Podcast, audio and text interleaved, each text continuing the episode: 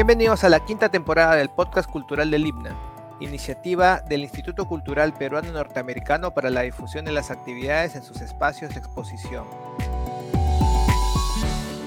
En esta oportunidad conversamos con Wendy Castro, artista visual, arte educadora y gestora cultural a cargo de uno de los talleres del IBNA Creative Workshop. Wendy estudió en la Escuela de Bellas Artes de Trujillo. Cuenta con seis exposiciones individuales. Ha expuesto en el país y en el extranjero su obra forma parte de la colección de arte contemporáneo del Museo San Marcos y de la colección de arte gráfico del Museo del Grabado del Libna, ubicado en nuestro local de La Molina en la avenida Javier Prado Este 4625.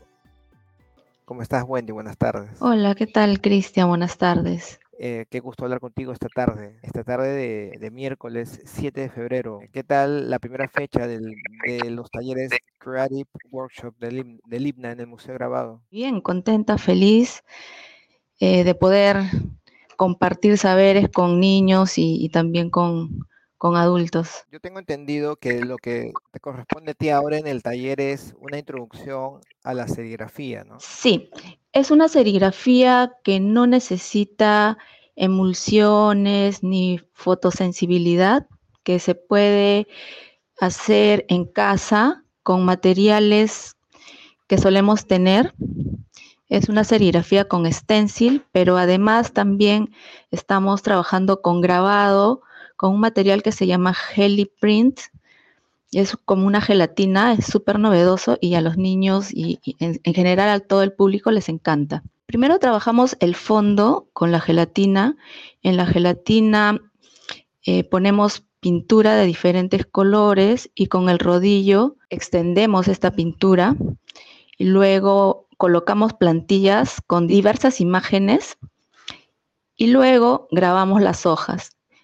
Estos colores se quedan en, la, gelatina y al poner la hoja sobre la gelatina se eh, transfiere a la hoja el diseño que nosotros estamos creando. Luego dejamos secar este fondo, que es un, eh, es un grabado súper colorido, y luego sobre este fondo trabajamos con stencil y malla, imágenes, en este caso vamos a trabajar imágenes del mundo del anime, bueno, porque también yo dicto el taller de manga y anime y conversando con los niños es una temática que les interesa mucho y a través del anime y el manga se puede introducir em, diversas temáticas, ¿no? Educativas. ¿Qué técnica tú como artista visual desarrollas más? Yo estudié eh, dibujo y pintura en la Escuela de Bellas Artes de Trujillo y a pesar de ello Mm, a mí me, mueve más, me gusta más el grabado, ¿no? Yo ya eh, me especialicé en grabado por mi cuenta, asistiendo a talleres particulares y también eh, practicando ¿no? en, mi taller y es la técnica que más me gusta eh, y, y, con la que yo trabajo y realizo la mayor parte de mi obra. Es obra gráfica. Antes sobre el taller y los materiales que los niños pueden utilizar en este. Mencionaste que son elementos que uno puede encontrar fácilmente en casa, quizá. ¿Los niños podrían replicar estas técnicas en casa bajo la supervisión de un adulto? Sí, claro. El, el Heliprint, en realidad, bueno, en las tiendas especializadas la venden como Heliplate, pero se puede muy bien em, fabricar en casa, ¿no? Con colapis, con agua, con un poco de glicerina. Y se fabrica una plancha de gel dura que puede durar pues hasta un mes, ¿no? Y podemos hacer una gran cantidad de obra gráfica. Es una técnica que no requiere prensa, no requiere eh, malla ni material fotosensible, ¿no? y se puede trabajar en casa. Igual las plantillas también se calan las imágenes, igual también se hace la serigrafía sobre una malla, ¿no? Son materiales eh, de fácil, eh, fácil manejo y también son materiales que normalmente todos tenemos en casa. ¿Qué temas te interesan a ti como artista visual? Yo abordo a través de mi arte temática de género, temática también eh, de mujer, eh, temas intimistas, ¿no? Cosas que me están sucediendo a mí tal vez como mamá. Trato de comunicar eh, algunos aspectos de lo que sucede en mi entorno y en mi sociedad que tal vez no me agradan o quiero cuestionar o, o poner pues énfasis, ¿no? tratando siempre a través de mi arte de crear conciencia y, comunicar sobre todo, ¿no? Concientizar más que todo a través del arte. ¿Cómo así desarrollas el tema de género? ¿Siempre desde una perspectiva social? En realidad es eh, a través de lo que me sucede a mí como ser humano, como mujer, como madre, ¿no? Y que muchas veces otras mujeres, igual que yo, también están atravesando pues eh, la misma problemática tal vez, ¿no? Entonces yo trato de mm, un poco visibilizar estas, estas, estas problemáticas, pero desde una perspectiva muy personal, ¿no? Muy intimista. Y de todas maneras, a la hora de exponer eh, otras personas, otras mujeres, ¿no?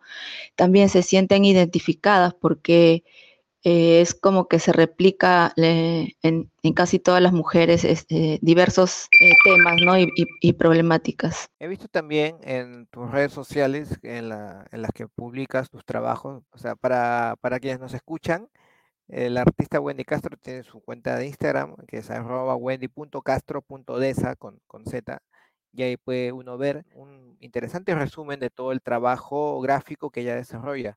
Y aparte del tema de género que nos está explicando, que, aborda a través de una visión íntima, personal, también vemos eh, serigrafías, son, ya tú me, corregirás, Wendy, de siluetas superpuestas, ¿no? De figuras que son como, eh, bueno, las siluetas de unas personas sobre las siluetas de otras personas en otras, en, otras acciones, ¿no? También tienes una, una colección de este tipo de trabajos, Wendy. Sí, en realidad em, esto también tiene que ver con un concepto. Trato de mostrar en un solo espacio diferentes eh, personas, diferentes vivencias, tal vez transmitiendo la idea que todos cohabitamos, ¿no? En un mismo espacio, tal vez en una misma ciudad, en un mismo país o en el, en el mismo planeta, ¿no? Y cómo nosotros deberíamos tratar de hacer el esfuerzo de poder convivir en armonía y solidarizándonos con los que más eh, necesitan, ¿no? Siempre eso. Tengo siluetas, por ejemplo, superpuestas de personas andinas con personas citadinas, cuando hablo un poco sobre el racismo, ¿no? Siluetas superpuestas también de muchas mujeres en la época de pandemia que desaparecieron, ¿no? Mujeres y niñas, ¿no? Una gran cantidad, recuerdo que hice algo de 90 eh, serigrafías superpuestas, fue complicado montarlas en realidad, pero sí me gustó eh, cómo quedó al final, eh, porque era lo que yo quería, ¿no? Que se vea pues toda esa gran cantidad de mujeres que se superponen unas a otras, ¿no? Y que estábamos atravesando pues los problemas similares. ¿Qué cambios crees tú que necesita con urgencia la sociedad peruana para poder hablar de una sociedad más justa en cuanto, en cuanto a género, en cuanto a diferencias que aún se mantienen? Creo que mm, en primer lugar deberíamos ser más empáticos, ¿no?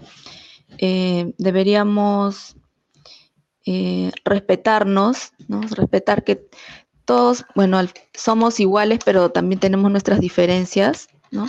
Y en esas diferencias también aceptarnos, ¿no? Em, Creo que el tema del machismo está bien arraigado en nuestro país, ¿no? En todos los espacios se puede apreciar, tanto en el espacio laboral, en el espacio creativo también, ¿no? Yo saludo a las instituciones también como el IBNA que practican eh, que sea equitativo siempre las acciones y, los, programas que, manejan, ¿no? Que tanto para hombres y, para mujeres de, en igual proporción pues eh, puedan acceder, ¿no? Yo creo que a través de las políticas públicas, ¿no? Se debería de combatir más el tema de machismo y el tema de violencia de género, ¿no? Es muy terrible. Yo eh, quedé seleccionada en un concurso de artes visuales de, del IBNA con una obra que retrataba la cantidad de mujeres que habían desaparecido solamente en dos meses, ¿no? Y como que a nadie le, importaba, ¿no? Nadie eh, se ponía a, buscar qué, pasa con estas mujeres, ¿no? Eh, pero creo que a nivel mundial está pues la, sociedad y, el ser humano un poco inmerso en sus actividades cotidianas, en sus vidas, y no está mirando hacia el otro, ¿no?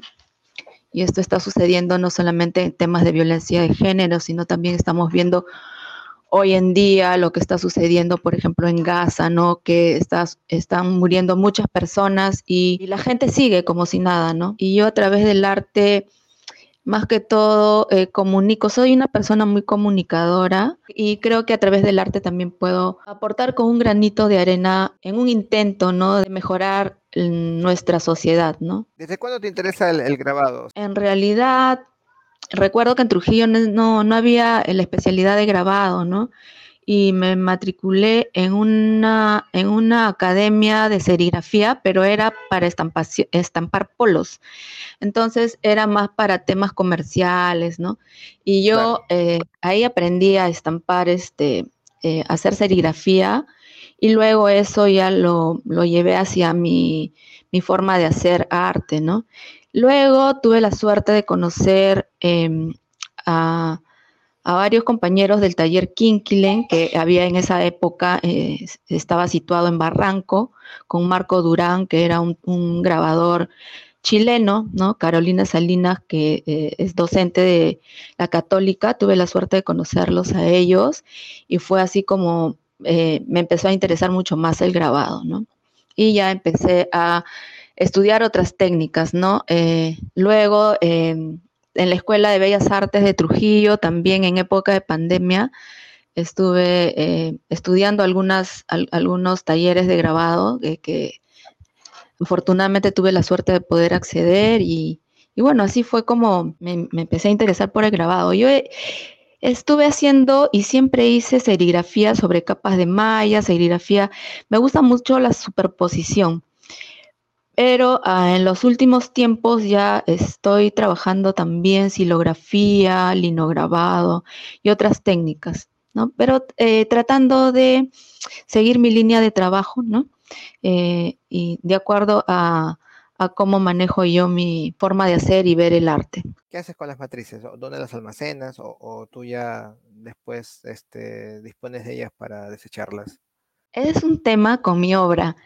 Eh, yo hago serigrafía y bueno, es para una sola obra y luego desecho la malla, ¿no? Utilizo nuevamente eh, el bastidor para, para, estirar otras mallas y hacer otras serigrafías, pero no es que, eh, que, sea muy fácil para mí el trabajo, ya que mis obras a veces son obras únicas o a lo mucho hago dos o tres réplicas y, cada, cada, uno de estos cuadros o de estas instalaciones tienen una gran cantidad de serigrafías, ¿no? Ya te imaginarás que son un montón de marcos para, por ejemplo, para la, para la muestra del himna eran 90 serigrafías. De hecho, que las imágenes de mujeres yo las había repetido como que de cada mujer había hecho como que unas seis repeticiones, ¿no?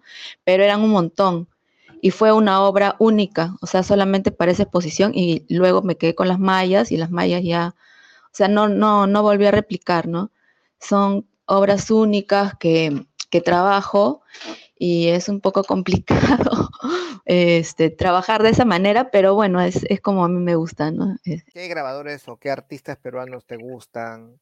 ¿O el trabajo de cuáles grabadores tú sigues? Mira, yo lo que he podido apreciar es que muchos artistas en la historia del Perú, eh, que son pues de la especialidad de pintura, también han hecho grabado, ¿no? Entonces yo he visto grabados que me han fascinado.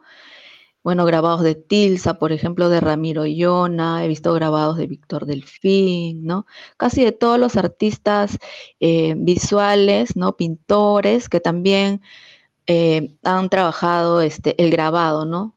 También, este, por ejemplo, eh, me gustan mucho las técnicas que maneja el profesor eh, Agapito, ¿no? que fue pues decano de la, de la católica, de la especialidad de grabado. Me gustan las técnicas que maneja y me gusta también eh, el, taller de Cono Norte, también me encanta cómo trabajan pues, la, eh, pues el escano ¿no? con, con, su pareja, pues me encanta, me gusta mucho cómo, cómo abordan el grabado, ¿no? En diferentes formatos y en diferentes, eh, con diferentes materiales, ¿no? Que a veces uno piensa que no, que el grabado solamente sobre papel, pero ellos pues este, lo muestran sobre telas, sobre cojines, sobre cosas este, muy interesante, me gusta mucho eh, en la producción de Cono Norte. Cuando tú trabajas, ¿qué, ¿qué, música sueles escuchar? Si es que escuchas, claro. ¿no? Bueno, cuando yo trabajo, eh, suelo hacerlo en la madrugada. Me gusta mucho el silencio. Y cuando escucho música, tengo una colección en Spotify que he ido em, coleccionando, valga la redundancia, música que me inspira, ¿no? He ido escuchando por ahí música, no sé, en la calle, en, lugares diversos, y las iba anotando y luego las bajaba a mi cuenta y, tengo música inspiradora, así una carpeta que realmente siento que me inspira, ¿no? Pero normalmente lo hago siempre en silencio, me gusta mucho la soledad y el silencio para poder desarrollar mi trabajo. También es un trabajo que me depara mucho, mucha energía mental porque investigo mucho, ¿no? No solamente hago cosas que, me, me, vino a la mente y, y, nada más, sino que también trato de investigar bastante, ¿no? Esto ha sido todo por hoy. Si has llegado hasta aquí, te agradecemos por escucharnos y te recordamos que para saber más de nuestras actividades culturales, puedes consultar nuestras redes sociales, arroba cultural o buscar nuestro canal Spotify, en donde encontrarás más episodios de nuestro podcast. Hasta pronto.